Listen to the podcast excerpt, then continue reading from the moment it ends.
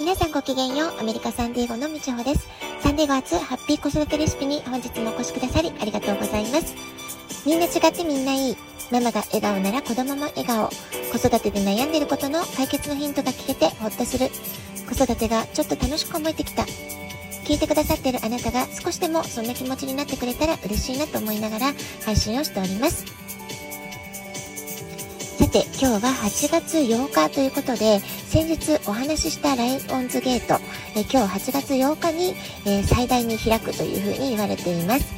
えー、獅子座っていうのはね、火のエレメントですから、ポジティブに過ごせるとか、向上心が高まるとか、え目的意識がはっきりとする、まあ、こういったね、いい面もある一方で、えー、パワーを持て余してしまうとか、感情のコントロールが難しくなる。あるいは冷静さを欠いた判断をしてしまう、まあ、こういったねデメリットもあったりするわけです。そしてこの時期というのは夏の暑さがピークを迎える時期でもありますので、まあ、単純にね夏バテだったりとか、えー、例えばま7月8月いろいろ旅行に行ったりして、えー、遊んたくさん遊んで楽しかったけれども夏の疲れ旅の疲れが出やすいなんてことでもあったりします。でここにね重なる形で、えー、ライオンズゲートというパワーが来てるわけです、えー、宇宙からさらに高次元のエネルギーが大量に降り注いでいる、まあ、そういう時期ですからあの結構ね敏感な方というか繊細な方はこの時期体調不良を起こしやすい時期でもあるわけなんですね。なのでそのパワーはパワーですごいんですけれどもその受け取り方というかあの自分のこう心構えみたいなものもちょっと注意が必要ってところもあるんじゃないかなと思います。でよくあるね体調不良としては、まあ、頭痛がするとかめまい吐き気イライラするとか、えー、耳鳴りがするとかですね。あるいは睡眠障害ですごく眠くなる寝ても寝ても眠たいとかあるいは夜ちゃんと寝ようとしてるのに、えー、うまく眠れないとかですね。感情が不安定になる急に孤独感を感じる。あるいは、えー、まあ、体調ではないですけれどもパソコンとかスマホなんかの不具合が起こったり、まあ、電化製品が壊れちゃったりとかね、まあ、こういったことも結構起こるっていうふうに言われてたりするんですよね。あなたはどんな風にお感じになってらっしゃるでしょうか？えー、私はどうかっていうとですねこの週末何の前触れもなくというか特に思い当たる理由もないのになんだかすごくね元気が出ないというか落ち込んでしまう、えー、体に力が入らないなって、まあ、そんな風に感じることがあったわけなんですよね、えー、何か明確にこれが嫌だったってことでイライラするとか落ち込むとかだったらまあ自分のね気持ちの整理もしやすいわけなんですけれどもこれといった理由も見つからないのに訳もなくなんだか悲しくなるとかね、え落ち込んでしまうっていうのはねちょっとどう対処して良いものやらってちょっと戸惑ってしまったわけなんですよね。それでライオンズゲート何か関係してるかなってことでさらに詳しく調べてみました。でそうするとあこれかもって思い当たることがあったので今日はこの時期ライオンズゲートが、えー、まあ、今日が最大なんですけれども8月8日でね12日までこのパワー続くって言われてますから、えー、この時期心を整えるあるいは体調を整えるために気をつけておきたいことっていう、まあ、ちょっと注意事項みたいな話ですよねでそれについてね話をしてみたいと思います。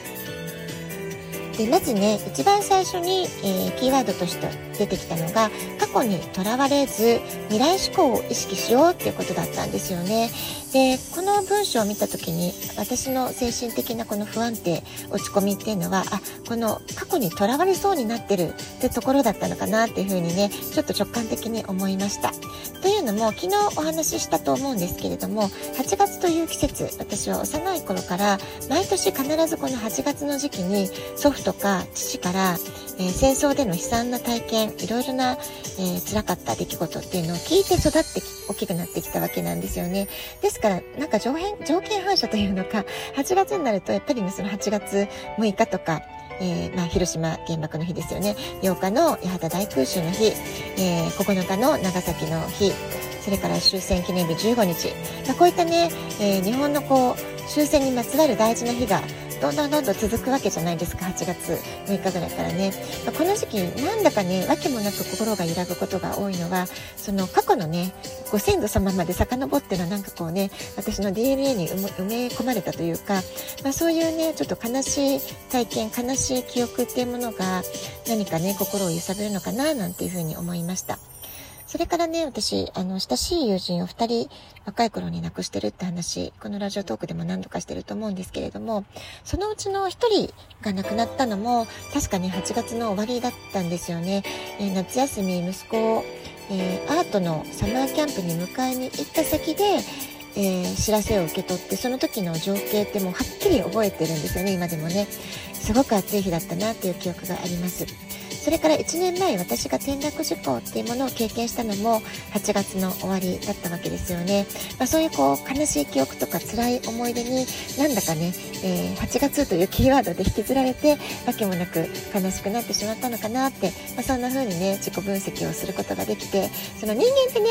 あのこの感情の起き上がってあの湧き起こってくるあの理由が分かるとあそういうことかってちょっとね整理のしようもあるわけなんですけれども訳が分からないって状態がちょっとね昨日はすごくモヤモヤしてたので今ねやっと少し整理ができたかなっていうふうに思っています。えー、こんな風にライオンズゲートが開いている時期というのは一旦過去にとらわれてしまうとそのままズルズルっと深みにはまってしやすくはまってしまいやすい、まあ、そういう傾向もあるというふうに言われてますからできるだけこの時期はあなたが楽しいと感じること、えー、好きなことをしたり、えー、無理をしないでゆったり休む、えー、それからね、え楽しいことだけじゃなくて、え素敵な未来について考えるってこともすごくいいことなんじゃないかなと思います。ですからこの時期はあなたが本当に心を許せる人、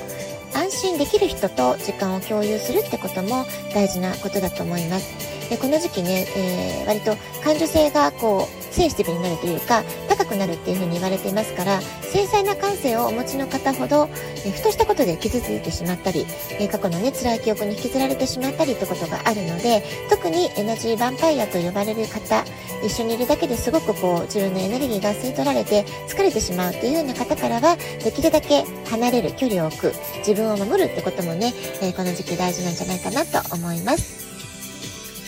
もしね、あなたがこの時期、原因不明の倦怠感とか疲労感を感じてる、もうすごく眠くて眠くて仕方ない、まあ、そんな風にね、感じているならば、もう迷わず休んでくださいっていうことだと思います。しっかりたっぷり睡眠をとって、えー、今日寝すぎたかなっていうぐらいでもいいと思います。えー、睡眠をとっている間に、えー、心のバランスが取れたりとかね、え体のバランスが取れたりってことは、えできますので、え何はともあれこの時期は健康第一、えー、何かね楽しいことをして、えー、自分を喜ばせる。そこにね、え意識を向けて過ごしてほしいなっていうふうに思っています。